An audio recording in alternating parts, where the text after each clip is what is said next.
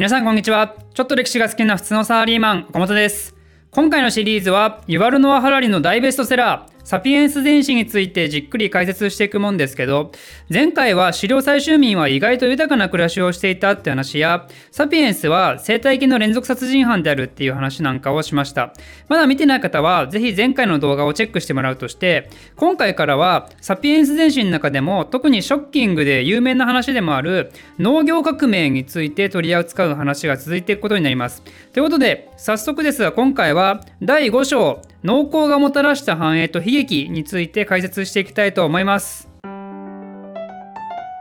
まず農業革命っていう言葉について。これ革命っていう言葉がついてますね。すなわち、それまでの世の中が大きく変わってしまうことですと。農業革命の前には、すでに別の革命をサピエンスは経験していましたね。それは何かというと、前回まで説明していた認知革命。認知革命の何がそんな革命的だったのかというとサピエンスは遺伝子変異によって認知能力が増加してその結果他の人類よりもコミュニケーションが豊かになり想像力が豊かになり結果的に集団の団結力や規模がさらに増して他の人類を圧倒することができたと、まあ、これはそれまでの人類の在り方を大きく変えた一大変革なんで、まあ、文字通りサピエンス以外の人類は滅亡っていう運命にさらされるわけですしね。だからこそ認知革命っていう仰々しい名前が付けられているるわけですよ。今回の農業革命もそれに匹敵するようなとてつもない話となります。前回の動画でも話しましたけど約250万年前に人類が誕生してから以降植物を採集したり動物を飼ったりするいわゆる狩猟採集民としてずっと生活をしてきたわけなんですけどサピエンスが15万年前ぐらいに登場してからも、サピエンスは狩猟採集民として生活し認知革命が起きた7万年前ぐらいにおいても依然としてサピエンスは狩猟採集民として生活し、だからこそサピエンスが各大陸に赴いた際にそこの生態系を荒らして大型動物たちが絶滅してしまったんです。したね。そんな感じで狩猟採集民っていう人類誕生以降ずっと継続されて行われていた伝統的なあり方がついに大きく変わる時がやってきます。それが起きたのが大体1万年ほど前の話です。それまでの狩猟採集のみに時間を使っていたサピエンスが突然限定された土地で植物の生命を操作することに全ての時間と労力を傾き始めるんですよ。日の出から日の入りまで種をまいたり水をあげたり雑草を抜いたりそうして植物の意図的な成長を流してその収穫物を恩恵として授かるとこれこそがつまり農耕ってことになります現代においてもほぼ全世界のサピエンスたちが依然として行っていることですね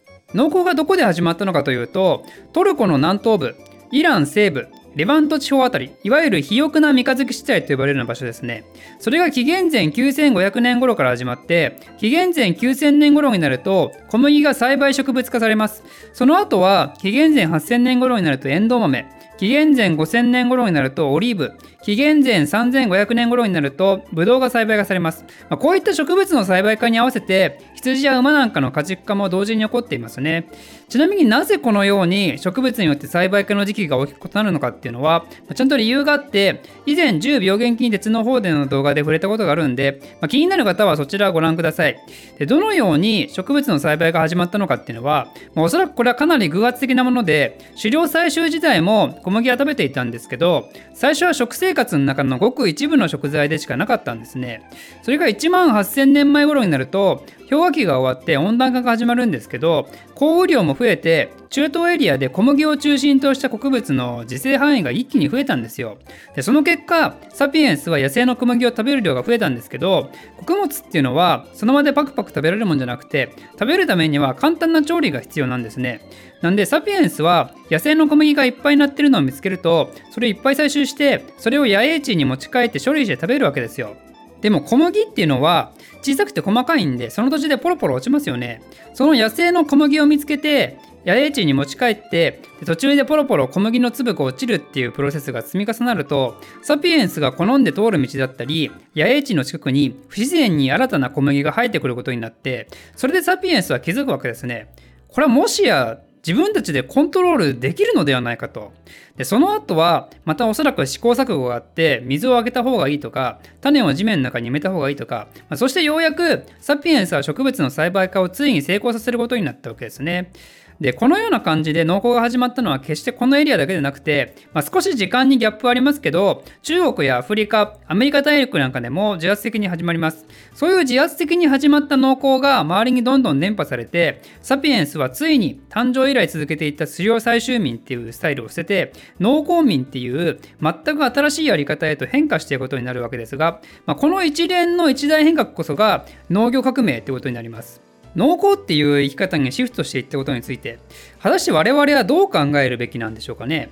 一般的には農業革命っていうのはポジティブに捉えられるもんなんですよ。なぜなら農業革命によってサピエンスはそれまでの狩猟採集っていう不安定な暮らしから脱却し食料の大量生産によって人口は増加し人々が定着して都市が発達し経済が発達し科学が発達しそれが積み重なってついには今の豊かな暮らしを実現させていったのだと、まあ、分かりますよね言いたいことは。今こうやって YouTube 見たりポッドキャスト聞いたりすることができるのも農耕スタイルへと転換したからこそそ可能なわけでありますと。そのような明らかにどう見ても農耕を始めたことはいいことでしょって考えが世の中にあったんですけど、それに対して一石を投じたのがサピエンス電子の著者ユバル・ノア・ハラリだったんですね。ユバル・ノア・ハラリはこう言ったわけですよ。我々は小麦や稲やジャガイモなんかといった栽培植物を自分たちの意思でコントロールしているのではない。栽培植物によって我々がコントロールされているのだと我々は栽培植物の奴隷になったのだと、まあ、どういうことかというと例えば小麦視点で物事を考えると農業革命が起こる前までは小麦の自生エリアなんてごくわずかだったんですね。だいたい中東のごく一部のエリアです。それがサピエンスが小麦の栽培方法を偶然にも発見してしまったせいでサピエンスは小麦のためにその成長と発展に人生を捧げてきたわけですよ。土の中に岩や石があったら小麦は成長しないんでそれを取り除く。どんなに暑い日でもせっせと水を運んでは小麦に与えてやる。小麦を食べるに来るような虫がいれば全力で追い払う。自然では養分が足りないんで動物の糞便を集めて肥料をまいてやる。種ができたら次の命が生まれやすいように土を耕して埋めてやる。こういう活動を朝から晩まで365日継続しているわけですよね。だから、サピエンスは今までのように好きなところに歩き回ることもできず、近くに定住するしかないわけですよ。これとんでもないサービスですよね、小麦からしたら。まさに、ゆりかごから墓場まで24時間サービスのコンセルジュっていう至れり尽くせりですよ。しかもサピエンスからしたら、体がそもそも濃厚に適した作りをしていないから、ずっと腰を曲げて作業することで腰がぶっ壊れるわけですよ。サピエンスとヘルニアの出会いですね、これ。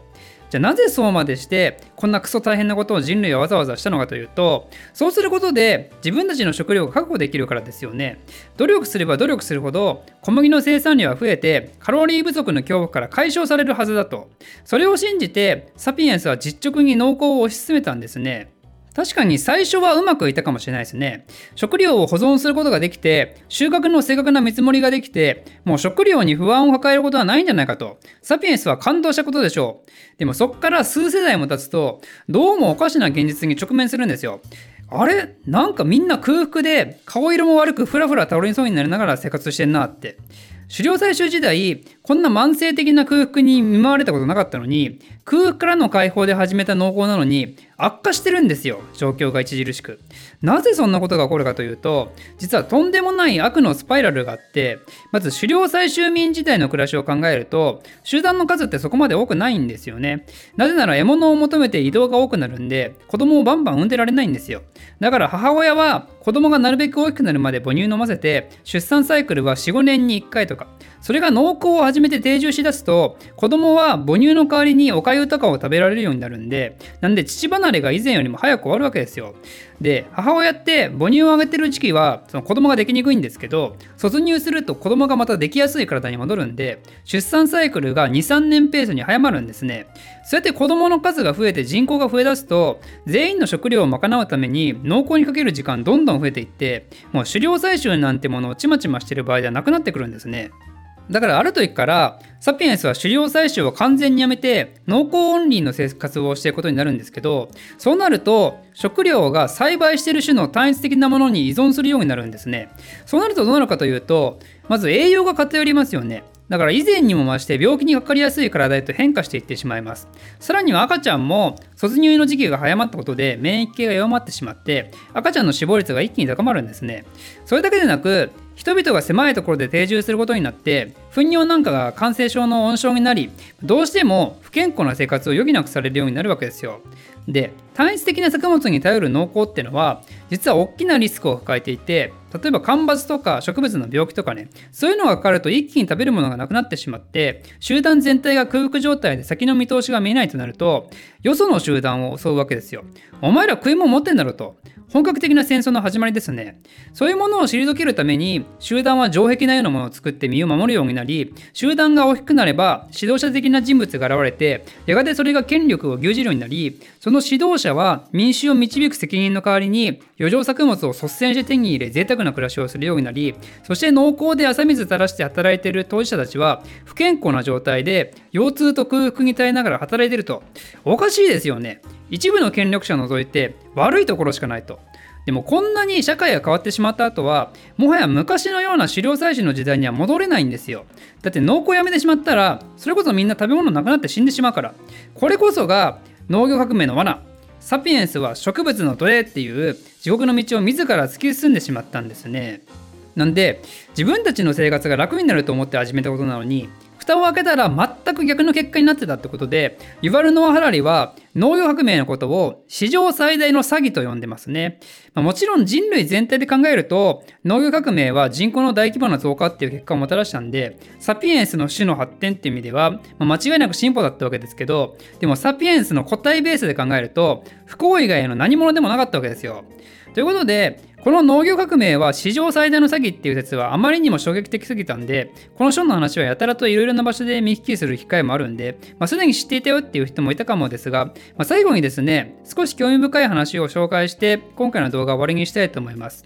農業革命によって人口が増えて、人が増えると、それをまとめる宗教的な思想やイデオロギーが発生して、その結果、権威的な神殿みたいなものが建造されるっていうのは、まあ、歴史上お決まりのパターンなんですけど、実はですね、農業革命が始まる前まだ人々が狩猟採集民だった時代。数多くの狩猟採集民たちが莫大な時間をかけて作ったと思われる遺跡がですねなんとトルコ南東部のギョベクリテペって言われる場所で見つかったんですよ。そこには見事な彫刻を施した石柱からなる建物の跡が多く見つかって一つ一つの石柱は高さ5メートルほどにもなると。この手の遺跡を作るには何千人規模も必要になってこれで狩猟採集民の一集団の規模を大きく逸脱してるんですね。となると複数の部族の人たちがなぜか協力し合って全く合理的ではない権威的建物を作り出したとこの遺跡が果たして何のために作られたのか不明なんですけどでも何かしらの宗教的思想かイデオロギーが狩猟採集民の間に浸透していたのは間違いないとで驚くべき事実はここからでそのヨベクリテペの遺跡の近くに栽培化された小麦の種の起源があることが分かったんですね。このことからこの遺跡は狩猟採集民が大量に集まって作り出したんだけどもこれだけ大量の人を養うには通常の狩猟採集だけは事足りなくてそれを養うために小麦の栽培化が始まったっていう説が考えられるわけですよ。神殿が最初にでき農耕が始まりそして村落が形成されていくっていう今までの考えとは全く逆のパターンですね。狩猟採集から農耕への変化っていうのは果たして何が一番最初のトリガーだったんでしょうか？もう考えるだけでも胸がいっぱいになりますね。ということで、えー、今回の話は以上です。Twitter やってます。岡本の非生産的な日常に興味のある方は岡本歴史で検索してぜひフォローよろしくお願いします。ではまた。